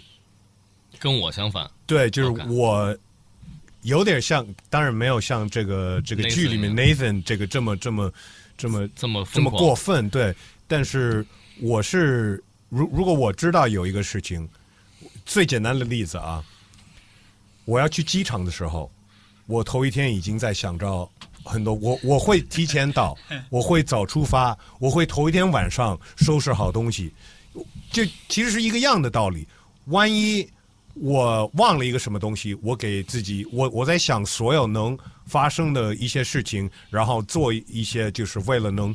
能妨碍这些问题的一些去动作嘛。比方说，我提前收拾好东西，我出门之前我想起来，哎，我忘了，那我真的还有时间去去想起来。但是你匆匆忙忙的收拾东西出门的话，那忘了就忘了，我不能回头去再去拿了嘛。路上可能堵车，那我提前出发，嗯，那种我会是有这种提前去考虑所有的 contingency，所有的可能性。对，我是偏向这种心态的人，包括比方说放歌，我会想象，哎，这是一个什么样的活动，这是一个什么样的场地，来的是一个是一些什么样的人，那嗯我准备什么样的音乐，然后我会从一个从开始到后面，从要要从慢的带到快的，再再再再带到什么地方，也是，但是有的人就是上来就就就放呗，就是我是一个偏向于计划性比较强对想想有一些准备。啊。但是呢，我也知道，呃，把自己放在那种不舒服的情况下，也是会给你带来一些不同的，嗯，就当更当下的一些灵感呀，或者是或者是。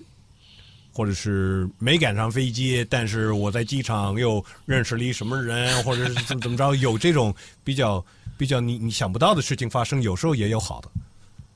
嗯，但是我我个人还是偏向于有有啊有准备。那那你是跟他相，那你是属于这种，就是另外就跟他是真的相反的吗？就是是很随意，很我随意这玩意儿还是得看什么事儿，哎，对，哎，你说的对，因为就比方说录播课，啊。你们都在群里问，哎，我们今儿聊什么？我是那种，嗯嗯，不说要说说好要聊什么，你们来了就可以了，因为我我知道就是，嗯，哥俩都能聊，就我觉得都不需要准备，就就会聊到什么就是什么了。对这个这个东西，我就觉得我我其实还会想没有准备是更好。那所以其实是跟你对这个事情的，呃相当于是一种安全感或者是一种掌控感会有关系。就说一个事儿，如果你觉得，比如说，比如说，比如说，假设今天来的嘉宾是你，你不太不太确定他们能不能聊，那我会做准备你。会做准备，因为你会担心，你会觉得有可能这事儿是不做准备是行不通的。对就比如说你去赶飞机也是，就是你你你根据你的经验，如果你不做这些准备，你大概率是会计划是会出岔子的，所以你才做准备。就是减少可能性呗，OK 对吧？但是也有一句话就是 “success 等于准备加上机会 ”，OK，对吗？就是机会来了，你没准备，那你你也不能，你不一定能成功，对吧？是是这两个东西加一块儿，机会和准备，你才能就是到时候对吧？反正我看那个 rehearsal，就我看他第一集的那个，因为你上次不是问我吗？你说你想你你你在想他到底是真的是假的？嗯，我的感觉其实整体来说应该还是剧本，嗯，就是应该不是真的那种的，嗯，因为他他做的那个准备，我觉得其实就，呃，我反正看完第一集，我很大的一个感触是，他其实是在把一个我们大脑里的直觉这个东西把它呈现出来。嗯。啊，对对对对对，就是其实直觉就是那个超级快速的那个计算器，嗯，因为他比如说第一集他是让那个有一个哥们儿去跟另一个他的朋友就是道歉，就说他学历作假那个事儿，对，他其实就在帮他想你你说了这个真相之后，对方有哪多少种反应，你要每一种反应你要怎么回应这样的。是其实这种是场景在生活里面，那就是我们每天都在做的判断。对你任何担心的事情，你也就是在想各种对，就是其实就是你你一边发生，你一边想我接下来要怎么办。这些判断都不是靠理性逻辑去推理的，是靠我们的就是所谓的就是热思维、冷思维，是靠那个热思维，就是那个直觉的那个部分。你你你看到对方的反应，然后你接下来临场，你的直觉告诉你接下来应该怎么去回应他。就其实，在生活里面，我们不为什么我们不需要，就是说真的去把所有的场景预演一遍，就是因为有这么一个临场的判断力。只是他这个做法，相当于是把那个在脑子里瞬间完成的临场判断或者那种模拟，就是把它真的视觉化了，把它真的做出来，让你看到说，OK，这个其实是我们去应对未来的方式。所以我觉得这个是特别有意思的，就是人的，就你可以理解为人的大脑的算力快到。他用了这么多功夫做的所有的模拟，我们在一瞬间就能完成。哎，但是你真的要实现了，就像他这样实现了，嗯，我觉得不是说没有用的。啊，当当然当然，肯定也是有用的。就像什么，呃，职业运动员，他们天天就在干这个事情嘛。就是比方说肌肉记忆，也是为了这个。那些最最厉害的，就是在想象中，哦，我到总决赛的第四节那个那个关键时刻的时候，他已经在练习的时候，在训练的时候已经一千遍，所以他没有紧张了，他就是完全在走流程了。就是这个其实是也有他的好嘛，就是就是不是说，当然不是说完全不准备，我不知道是是是有是有尺度的吧，反正 对这个反正挺有意思的，我觉得他说，反正他提，他就是他提出这个准备的这个问题，就他又可能是一个，比如说你你你准备了太多，但是也有可能永远有你没有准备到的。嗯，对对对对对，但同时呢，就像你说的，你稍微准备一下，你到了那个临场，你可能确实心里面踏实一点儿，比较有底气一点，也是也是有这种可能性。对，但像比如说你 freestyle 的时候，那就是完全没准备的。那就相当于是你跟他做的事儿就是反过来的，他是要想象所有的可能性，就像是如果让你写写词，你 freestyle，你每一个每一个词，你下一句话要说什么，你都得先写出十句话或者二十句话，然后你再去选哪一个是最好的，那就肯定就不能这么来，就对吧？那就会很很慢，或者可能就那个 flow 就起不来了。这一个就是说，它有一个现实的难度，就跟比如就跟拍电影似的，你说你来这十个人，他是不认识的，但 Nathan 这个时候他花了大量的时间去调研这个对象，啊，对甚至于他可以去模仿他的行为和思维方式，这个是这是一个不一样的事儿。对。但比如说你演的那个，我们一起看的，他那个跟叉叉演的那个，在那个交响跟那几个交响乐的啊那些，，Misa 那个，嗯嗯那个做了大量的准备，对吧？就是呃彩排什么的，呃，当然，但是说我的意思就是这个东西，就是说，就是其实说回到做这个音乐来说，它的一个意思说，在这件事儿上的准备，不是说你的彩排的这个事儿了，而是说，在音乐工业上这个准备，就跟你说你准备 DJ 这事儿一样，它其实它有一部分就是看你的一个对这个事儿的信仰是什么。信仰的意思就是说，你就比如说，要是一个成熟的这个音乐工业的话，你这个做这个东西，包括说这个音乐疗愈里边，就是现在越来越功能性的这个东西。你就比如说一般人 chill out，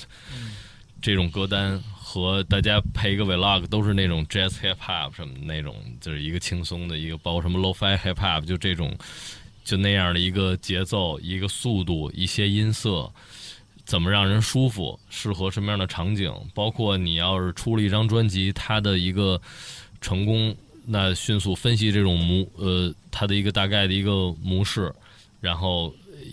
应该是基本上是要去复制它的，然后做一些小的改变，就还是挺，其实就还是挺理性的一种。呃，对，因为他的一个信仰和他的一个直接的诉求就是说，你是了解受众心理的 OK 和你要最后达成一个什么样的结果。啊，呃，我的意思是说，我就相对没有太多这个东西，所以你就比如说，呃，比如说，就跟你们看的那音乐厅的演出，它某种意义上，那它它也不是说让人，就是说一下就说哇塞，这个挺好，挺好接受的，也也有地方有点奇怪，嗯但这个时候。你就是就是还是按你自己的这个来，也就是不是特别多的有那方面的考虑，包括一个独立音乐人，就是说也没去进入这唱片体系里，呃，就个人喜好来说，就是不愿意进入这个所谓预判体系，还是就是说我这个这样创作上可能自由度更大一些。相对来说自由大嗯。二是我觉得像那个 hip hop 这东西，就是说一人一段歌词，这个我觉得这是和那个其他的流行音乐不是特别一样的，就是它这也是一种拼贴感，也就是说，OK，比如说你就说了一段话，我说了一段话，咱俩按着大一个大概的意思，咱们就把它并置放在这一切，咱们甚至不用商量。比如说我不用说，哎，Steve，你看你的歌词里这段说的是不是有点不太妥当？啊不一定呢，对，就搁在一起，自然的形成一种意思，就像两个不同的图案拼在衣服上，它就形成了一个效果是一样的。就是它有的时候很难说是好是坏，比如说，所以在这一点上，比如说我也不是太多去，呃比如说我看周世觉这，我会觉得，哎，你这段说的不跟我想的不一样。实话实说，我其实没太多对他的想象，嗯，我就是觉得，哎，你你既然说了这么一个意思，咱们俩这搁在一起，就重点不是在这个一个想象好的一个结果，而是就是在这个过程。对，就是我尊重你说的话，然后你说了一个有有趣的意思，我不讨厌，呃，我也不知道别人听了会是什么感觉，然后我们把这一块儿说的这个意思放在这儿，然后而且它里边会有些地方发现聊到一块儿去，但有些地方又很远，但这个反正我不知道是是不是我这个 也也太不严格看待这个，我就是。比较随性呗，就比较对对对对对，嗯，哎，有一个我倒想问你嘛，就是说这种音乐的疗愈性，对于你们个人来说，比如现在为止有没有那么一两首歌是你对你个人特别特别疗愈的？特别就这个疗愈可以是任何形式，比如说感情的问题，或者是比如说精神信仰的，任任何的，就是比较疗愈的歌是什么？有能想到的吗？我觉得每个心情都有适合他的歌，是吧？对但一定要选一个呢，我就故意 让你嗯，那那不 行，没有那不行，就就是就是就是因为我觉得不同的心态有不同适合他的歌嘛。一个一个人在一天或者是一周、一个月会有不同的，就是比方说我要出门，我们要去蹦迪了，有适合在那个时候不不。但是但我说是疗愈，疗那个愈。也我觉得也是，你可以也是我我我们先定一下疗疗愈，我认为就是说嗯你在心情不好的时候，嗯，或者说你在比如说比较呃状态比较低迷、比较低沉的时候，它能让你恢复到一个比较平静或者比较开心的状态，嗯，是我觉我觉得我刚说的那情况也也也都是。也也算在里边。比方说，大家都在一起，然后一个人，我们一会儿去去蹦迪了，我那个人就不想去，我这我今天就是怎么怎么着了啊。然后把你放了那首歌，他就 他就就有感觉了。对对对对对。恢复了动力了。对，或者说你你你说那种，呃，呃比方说分手了，然后有那那种歌，但是我觉得那种歌可能是，比方说有那段我有过那种分手很难受的，然后在那个时候那个歌就是他可能没有让你开心，他让你更难受了。嗯，但是你从这个这个事情走出来了之后，你五年以后、十年以后，你再听那个歌，你不会，他不，他有一点会把你带回到那个当时情况，的那个，啊。但是是一种也是一种你你已经走出来了，你不难受，啊但是你一放那首歌，它是一个 sad song，但是它给你的是一个，我操，这个歌牛逼，你知道吗？就是因为它能触动你吗？对我觉得就是能触动你就已经算是一种你说你说这个，我有一个反例，就是那个《灌篮高手》那主题曲，嗯直到世界尽头》那个、嗯嗯那个歌儿，我们当时小学六年级的时候，因为我们每年小学都是要出去春游，嗯春游就要踢年级的这个班级的足足球赛。嗯嗯我当时是我们班门将，然后呢，六年级那是最后一次了嘛，嗯嗯那就春游，后来踢，我们后来踢到最后决赛了。然后当时我犯了一个低级错误，被进了一个球，然后那一场我就我们就输了。就本来我们一直踢的特别好，本来我们是想要夺冠的，嗯就想着毕业之前最最后冲击一把冠军，结果最后就一零比一就输了。然后那那天我特别特别内疚，然后然后但是 somehow 那天有一个不知道是哪个同学带了一个那种很大的那个收音机，全程就在放那首歌，所以后来好多年我都不敢听那首歌。我一听了之后，我就会想到当时那种特别愧疚的感觉，就是那种哇，我就是那种无比的那种后悔跟痛苦。就是你说的这种，但是是被带回去之后会会更难受的那种。本来好好的，本来那歌挺好听的，不是你本来好好的，但是一放这首歌，一放啊，然后就胸口的那种、那种、那种痛苦。这话题就是说，还跟一个相关，就是这个音乐记忆的这么一个事儿，啊对对是吧？对对对对就是一首歌代表着一段生命经历的这个。是，反正要我的，就是说，你刚才问这问题，我能直接想到，就是说脑子直接蹦出来一些，比如说像偏功能性的，就是像 Brian Eno 的大部分这种 ambient 音乐，比如它有一个就是那种 Music for Airport。这个就是 都是都是特别安静的，就像那种图书馆里放轻音乐那样的。OK，然后那个就是听起来总是会，呃就是生理上就比较舒缓的一个感觉。啊，呃，还有就是，呃我曾有一段就是也挺，我觉得是种自大的行为，就是比如说有一些女性朋友遇到了一些问题，然后当时我对。呃，比如说有那么几位女性朋友，我对他们的判断是，就是说他们一直活得不错，比如说收入也不错，家境也很好，然后他们遇到了一些挫折，然后我都给他们发了那个 Bob Dylan 那个 Like a Rolling Stone，就是他那里歌讲的，也就是说你你曾经是吧，是是是活的什么，然后突然有一天你你你那个变成了一个，甚至于变成一个妓女了，然后这个时候 How does you feel 什么 How does you feel，然后 Like a Rolling Stone 就是那个呃他他这是什么？是有点山不转水转的那个意思吗？呃，或者说，当然他那里边儿肯定他那含义也对一一个有山不转水转，但另外一个也有点那种啊，不是叫什么？我说错，叫时来运转，时来运转或者说的车轮的那种感觉。对，然后但是发发他们那也有意思，就是说他也有点这种，就是说这个，我觉得它里边也有一层，就是可能呃，当然它也是大的人生的意思，但是细致点儿也有，就是说你在资本主义里，你这个生活方式就是啊，幻灭了，啊然后你就觉得生活好像该是什么样，但现在你好像有点不明一文，但是你是不是体会到了一些生活的真相？就是说这啊是不是也是一种自由？就是你可能觉得你老是就比如咱说喝着那个上海的小酒怎么样的，你觉得生活应该是什么样？对应该是什么样的？但其实你突然发现，可能你就是流落在街上，然后你就走着，但你发现嘿，我这马路牙子上这一坐也不错呀，就是什么事儿、呃家里安排好，或者我一定要向上，也也也不一定是这么回事儿。所以这种治愈是那种。人间清醒的那种治愈，呃对吧？让你让你让你打破你面前的幻象，让你看清楚一点。是是是，啊都说具体歌，那我我说那个刚才说那分手的歌吧。啊，，Lauren Hill X Factor OK，那首歌真的就是，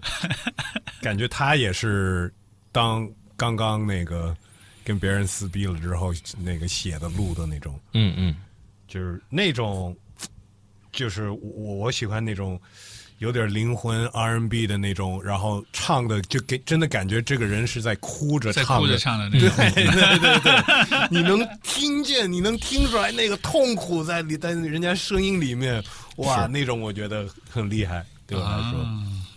我觉得人间清醒的，我想到是那个那个平克·弗洛伊德的那个，呃呃，哎哎，我 How I wish, How I wish you you were here, 呃 you wish you were here，Yeah, yeah, wish you were here.。那个也是有点清醒的那种的，呃，是的，是的对吧，？那个也是，但是呃，我你说疗愈的话，其实因为我很喜欢那个 Jason Mraz，哦，然后他的他最火当然是 I'm Yours，对吧？但是我最喜欢他的一首歌是叫呃呃 A Beautiful Mess。然后那首歌他在有一年的诺贝尔和平奖的颁奖颁奖的晚会上有邀请他去演这首歌，当时配了一个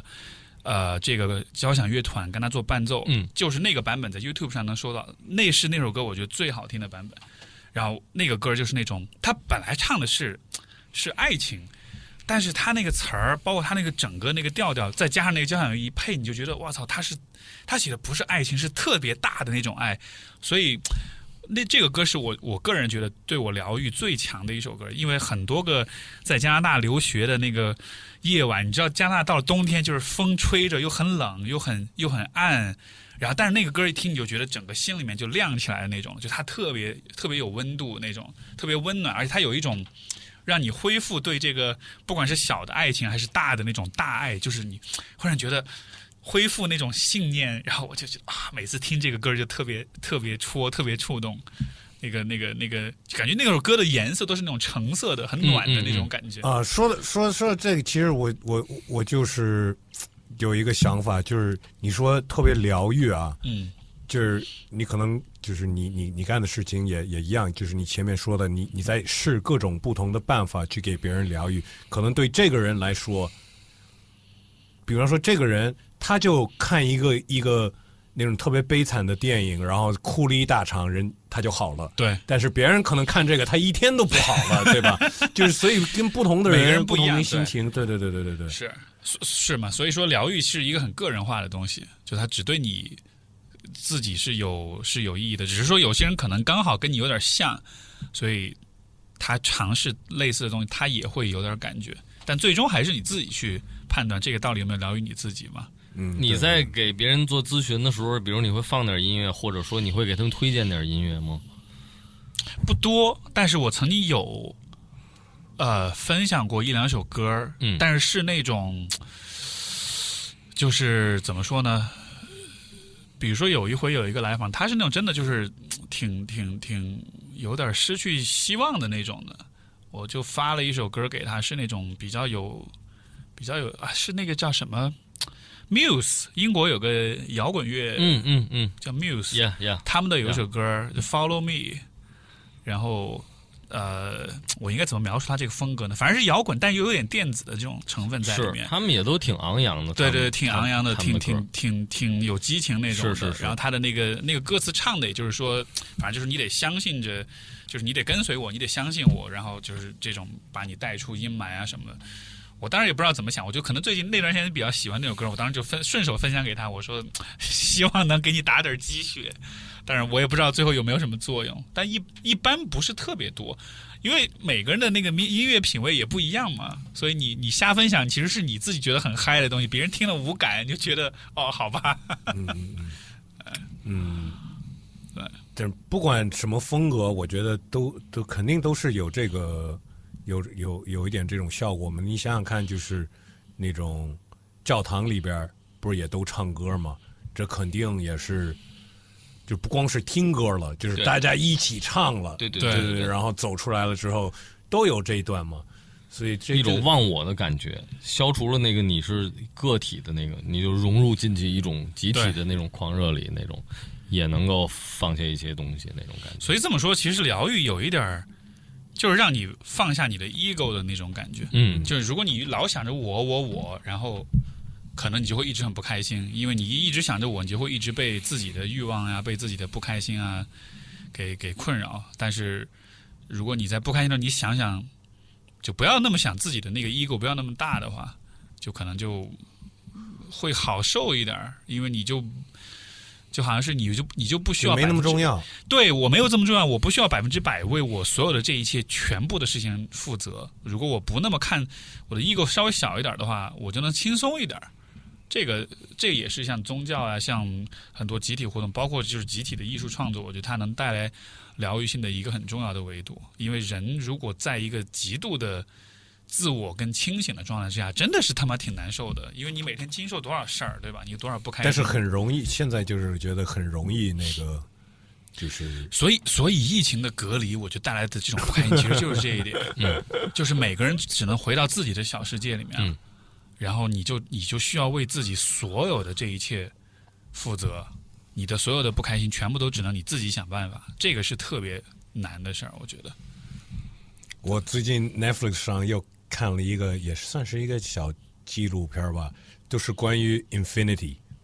就是是无限，无限哦无限无边我好的我好像听说这个了。他嗯从就是一些数学家就是开始说这个这个东西，然后然后又开始跟一些就是物理学的专家什么的，但是到最后，其实你越想这个，不光是这个数字啊，就是包括这个宇宙什么的，然后就会看完了，也就是像你说的，就觉得那我。我就无我了我这算什么呀？对吧？这一天算什么？一年算什么？七加七什么算什么？对吧？那个啊、对，对，所以那个什么就是那个 psilocybin 嘛，就他们拿那个来治治疗这个死亡焦虑，就是特别有效嘛。就包包括各种这个致幻剂，他就说，嗯它这个有有效的很重要的作用，就是它就是会让你在那个 trip 里面就感觉你的自我是消解的，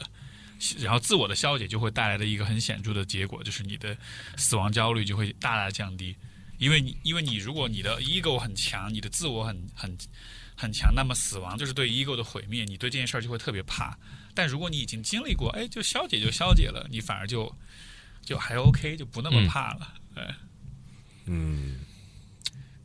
这个是就是人生最大的改变嘛，而且是一种呃不知道后面是什么的那种改变。对，但是人就是小的改变，人都不愿意干，是啊，因为就是换个环境住啊，或者是换个工作，换个换个爱人什么的，就是就是都是这种改变，都会让人就是让让人有点难受，不想改变。对对，尤其你想今天的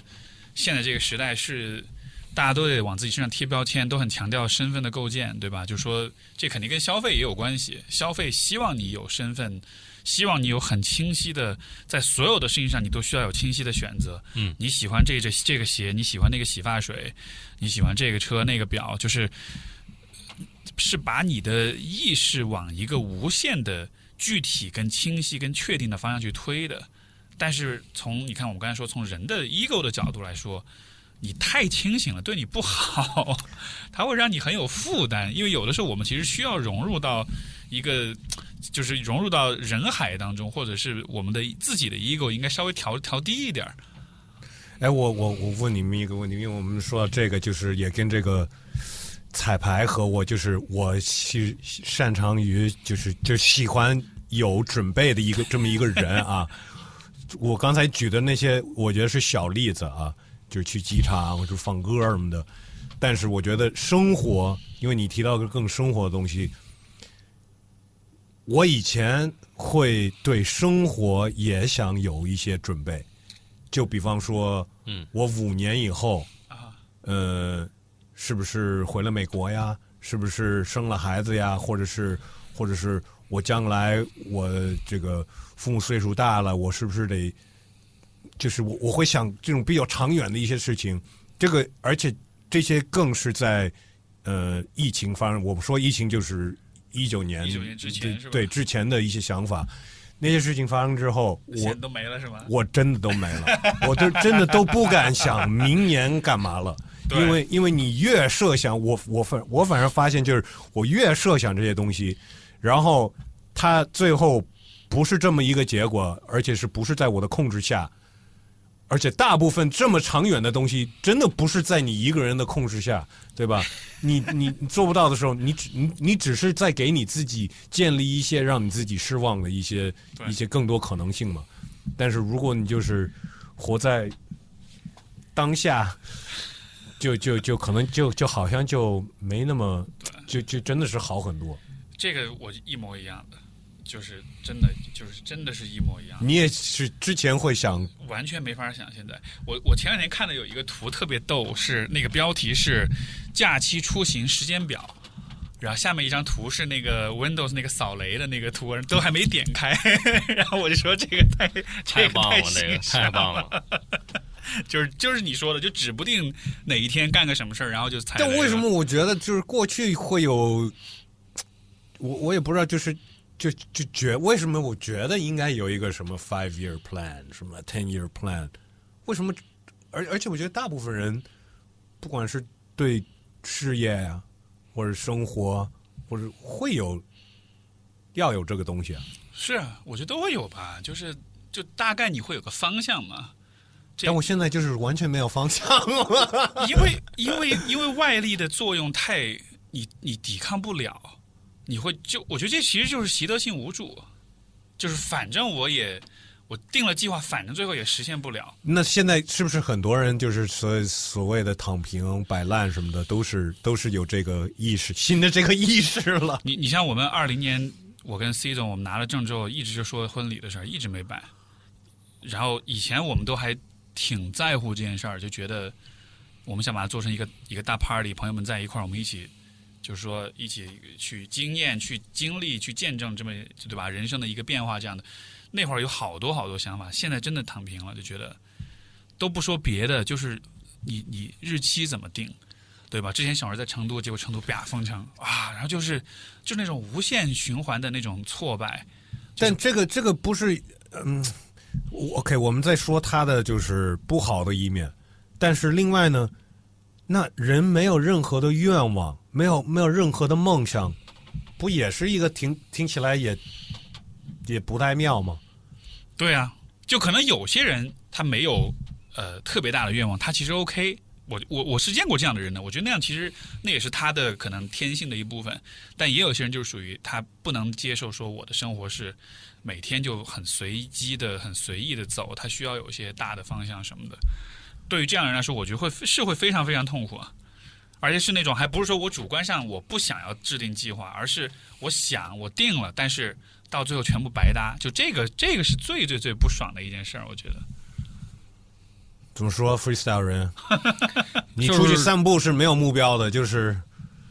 往左还是往右啊？你一出门，我散步有目标，我都 我都在地图上，我大概选选一个方向来走呗，大概看看，顶多是这条路不知道路上有什么，但是我就那肯定也得稍微选个地儿呗，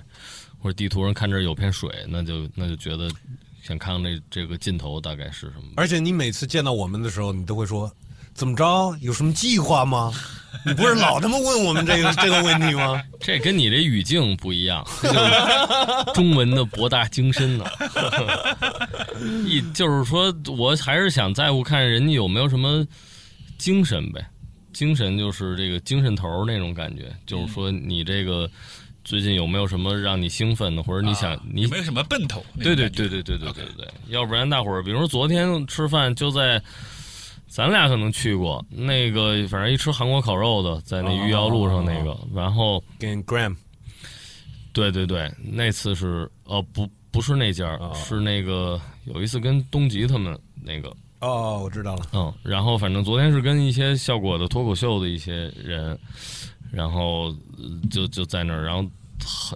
有有那几个朋友认识，但也有一些朋友不认识，坐那儿，然后。就是大伙儿，就是他们有的还忙于工作，有的可能抱怨抱怨公司，然后有就私下那么抱怨，然后有的呢就是不停玩那个喝酒游戏，比如说那韩国烧酒里边有个数，大家猜这数什么的。然后我就坐了，就坐的屁股有点疼了，坐着。后来我就发现没有什么特别，就是稍微稍微有点意思的交流，就是大家就是比如喝呗，挺开心的，然后可能也都觉得。但是我也有点从那个封城的那个东西走出来了，就是不是说那个只要跟人聚着喝着我就开心，我还是想听听你有什么想法，或者哪怕你就是特真实的说点你的故事什么的，或者你你特别糟心的事儿我也可以，但就怕这没说什么，就在那儿喝点儿，然后就是，然后我就感觉我坐着弄半天，好像今晚上什么也没聊，我就有点受不了这个。也许这也是一种 ego 吧，就是说，不是说我要跟你们聊什么，但是我想听听你们，你们什么也没聊，我有点受不了。所以最后他们要第二场要在那儿喝，我就直接扭头开车，我就也没说再见就走了。然后有一朋友他约的，他说怎么怎么走了什么的，我说没劲呢，怎么跟你跟你们待着？我说这个他妈，所以你也没法在 club 待着。呃也有点儿。那 club 又是另外一回事儿，那跟我不爱跳舞或者没享受那音乐有关的。我倒不觉得 club 是一不好的，但是坐那儿明明就是吃饭，那个就是干着一杯一杯喝，就是有点没劲。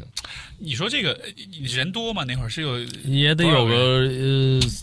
至少八九个人吗？OK，嗯我我觉得这个也许也是跟人数、跟这群体大小，就是刚刚我们说那个太好聊了哈 group think，对对，就是一帮人在一块儿那群体效应。如果我我的感觉是一般四个人以下比较好是能。聊起来的，嗯一旦超过这个数的话，大家就会开始看别人在干嘛，然后所有人都会看别人在干嘛。然后比如说你，也许你有点想聊，你会觉得会不会我说了这个，大家都会觉得我很傻这样的。如果人少一点，比如我们三个人，我提个东西，我会稍微安全一点，我会觉得 我们可以聊一聊，对吧？就就大家都敢把那个东西拿出来，但我觉得人一多了之后，就是人一多了，然后喝多了之后，就是可能你也就是到最后去跟某一个人在在聊，这这两个人在聊这，这两个人这几个人在玩游戏，也不一定就是说大家一起聊，你们别玩了，我们一起聊啊，也不不用非得这样啊。也不非那样的，可能我也没进入这个一两个人的这个 交流里吧，可能，所以也就觉得就是有点那总之结论就是他们只在台上好笑，他在台下就没意思。个，后边都有点拘着，也许是，反正 就没就没聊什么。嗯，说不说不定他们看你也会怕，觉得哎呦，这这个是我们都是写稿的，这是一即兴的，我们应该干不过他。怎么跟他们约上了？就有一朋友，就是就是就是 feature 在专辑里了吗？呃，对，那个莫南也来了，啊对对对对对，他们节目你看吗？嗯，基本没看，不感兴趣。呃，不是特感兴趣，他们自己好像也不不是特别满意，对吧？对，肯定的，他们的内容肯定会很多受很多影是响。是是是，就是房间里那大项目，大家都想说说这个疫情，就是绝对不能提的。对，那个好像这一季就是，我就记得那个好像是呼兰，他就说过他他那个表演最后他他也有啊，我记得有啊，有一些关于这个的单。他有说，但他没有说。说很直白嗯。他有一句话就说，这半年好像发生了很多事儿，有什么事儿没发生？嗯这事儿这个话当时就还上热搜嘛，就感觉就是他们删了很多东西，到最后只能说这句话，然后就也不好笑，但他一定要说出来，我就觉得，哎，也可以了，也可以了，就是也表达了一下了。他们那个有另一个问题，可能就是说这个节目这种形式嘛，对这脱口秀这个东西的这个，比如说你在一个极短的时间内，对，你要达成一个叙事，达成一些爆点，达成一些什么，就是它是竞赛型的，对对对那种脱口秀，是就不是可能为了好笑的脱口秀。是是啊，，这个是中国综艺的特点，对对对对对，一切得得一切都得弄成他妈比赛。对不懂为什么？哎，但是你们看那个一年一度喜剧大赛，你们看了吗？我看了几个，其实一点儿，我我觉得其实这个还，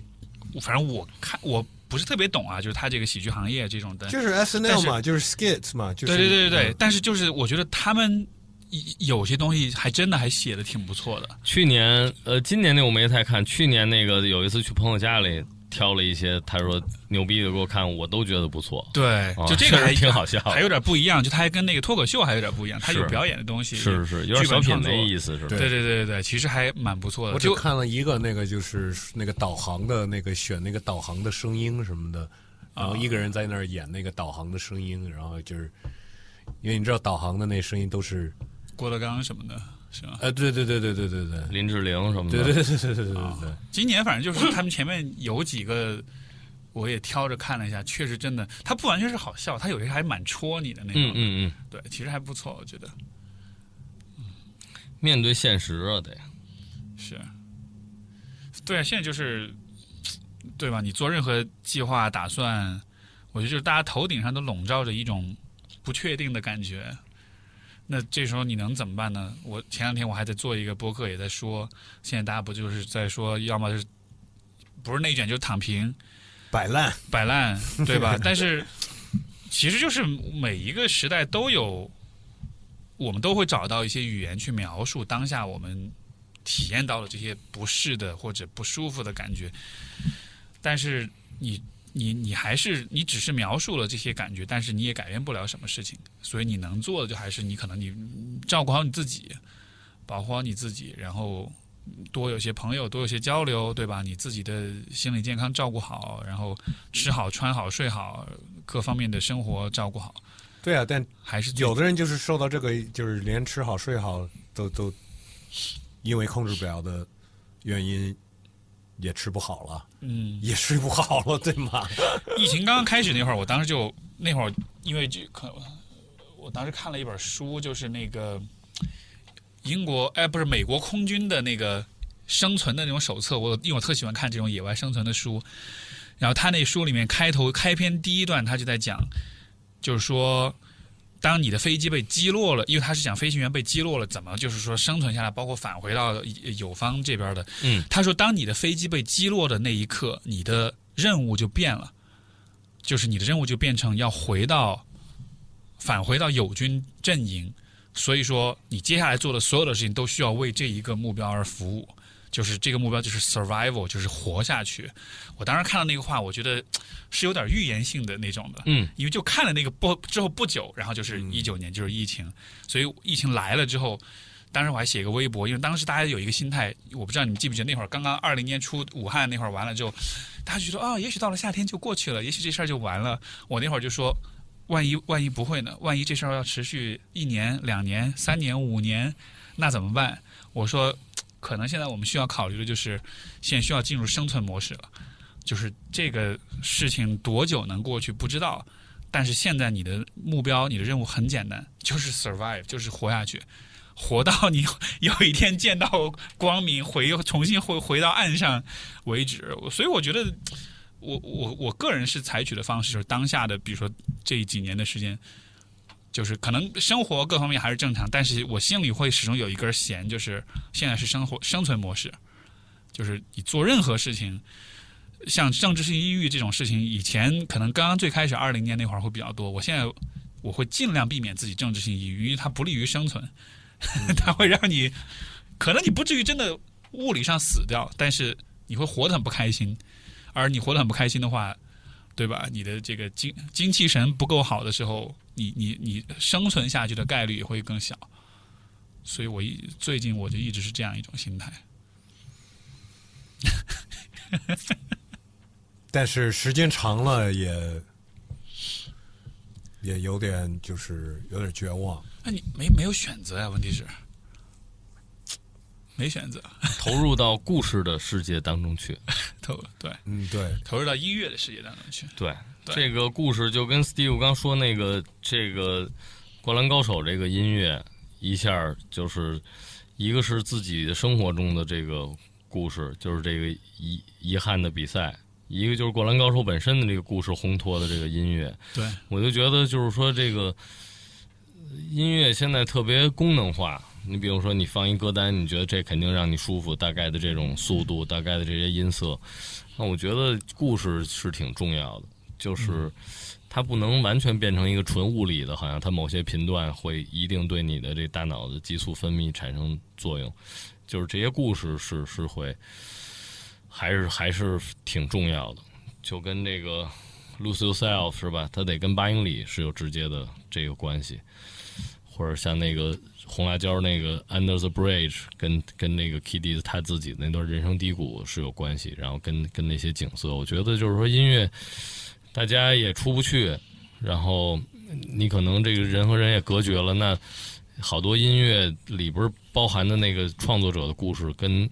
他跟你的生命代表着那个存盘点的那些故事，我觉得那你那些录的故事要发吗？也可以啊，我觉得有时候是吧，大家不聊观点的时候，讲个故事其实是挺享受的。吃饭的时候是吧？这故事也不一定都是特非的虚拟的故事，就是我生活当中一件事儿。最近有我有什么事儿？你不是录了，都录了下来了吗？是是，慢慢发吧，慢慢发吧。我觉得你说的那些，就是其实你要说音乐里边的这些故事，嗯，当然说自己的事情，就像我说那些感觉人家是哭着唱的那些，那他肯定是在从他自己的一些经历，就是把那个情绪给给给拿出来了，嗯，那些你是能听出来的，但是或者是就是比方说。我描述了一个故事，嗯我编了一个故事，嗯，来跟大家就是说，那个要么是这个故事编的特别牛逼，呃，要不然就可能就是你知道吗？我就我就觉得有时候就是，嗯，我喜欢能听出来这个有有情绪在里边儿，而可能就是如才有就是说真的说是自己的故事的时候，真的才有那些情绪在里边儿。这还是得就看你讲故事的功力怎么样了，也许就。嗯，Yeah，就就反正还是有点，因因我因为我就属于特别不擅长讲故事那种，就是一个故事可能本来挺精彩，我讲出来觉得挺没劲的，呃，那有些人讲故事就是绘声绘色那种的。你像你看那个 Dave Chappelle 讲他那 transgender 那朋友那个对，那段看过吗？我是靠，那个太牛逼，就他太会讲故事了。没错，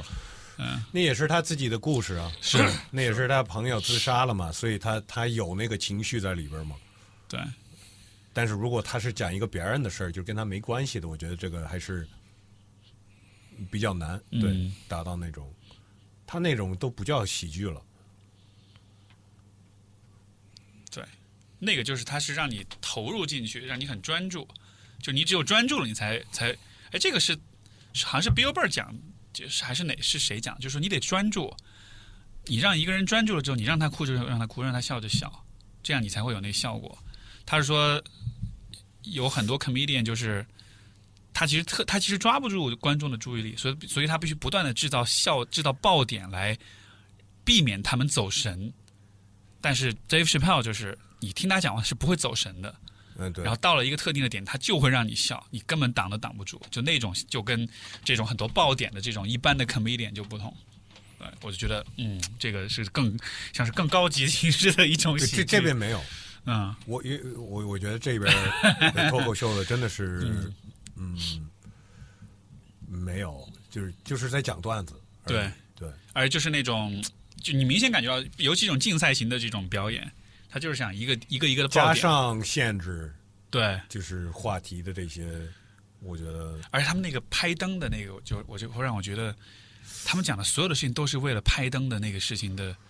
就都是在等着，像是在渴求那个拍灯一样。对，对，然后就是就就一种有一种暗暗的卑微感。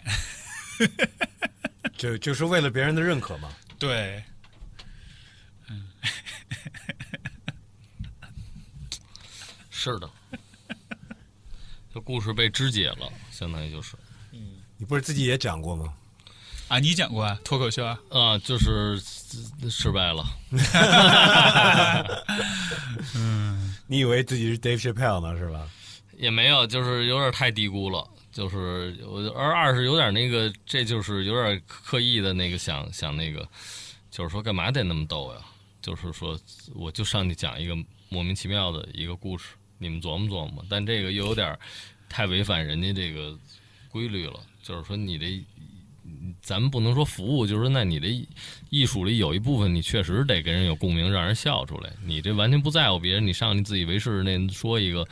那干嘛浪费生命在这听你这个是吧？这个这个这个，我觉得就是因为人没头没脑东西多了，我我来这儿我来笑来了，你他妈是吧？我我跟跟我觉得比演音乐更难，嗯嗯，因为人家已经是有他已经带着期待了。对，而且是在那儿安静的听你说话。对，你你看别人演演音乐的时候，可能你可以听一会儿，跟别人别人聊会儿什么的，就是就比较比较自由一点。但是来看脱口秀的，就是在那儿等着，在等你呢。对，就听歌就不会说，我接下来你必须得把我唱哭，不然我不满意。对，或者是说，就是而且都是得是新的啊音乐，就是我等着你唱那个，我已经可能看过你唱过呃，音乐反而是熟的歌，应该会比较对对对吧？对段子反而是不能来大全场大合唱，哇，鸡皮疙瘩就起来那种感觉。所以这个东西不太一样。对就是就是就是怎么说呢？脱口秀没有那个没有呃跟音乐不一样的一种疗愈的，啊，对对不能重复的，对吧？对，音乐就好像是它的重复性，恰恰是它疗愈的那个地方，就好像是你每次到了那儿，你都能带来一种特定的感觉。对，而且不不是那种就是呃脱口秀没有那种灵魂的那种记忆，嗯，像音音乐有。脱口秀我看过一些比较呃所谓就可能是疗愈或者鼓励的，比较给人呃鼓励的那种段子，可能是一些故事，就是他像有一个澳洲的一个。那叫 Anthony Jeselnik 啊，我知道他是美国人，哦，是美国人啊。对，他就讲他有一个女性朋友被被性侵的事儿嘛，那个故事，那个看了就又很好笑，但同时就就是又还蛮他是他是黑色幽默，嗯，像他那种就是他其实是给你一种态度，就是这些事儿很不幸，但是你可以用这样一个幽默又很坚强的态度去看，就这种是他的疗愈性，对，就也还是有，但是不多，因为还是更多人还是追求爆点、好笑这样的。嗯，但是你提到他，我有一次回美国，然后刚好是嗯，我外公走了，嗯，然后我外婆是有有那个老人痴呆症，然后就反正然后就是也挺丧的那段时间，然后我跟朋友去了一趟 Comedy Store，就是 L A 最有名的那个，嗯然后他他也在演那天，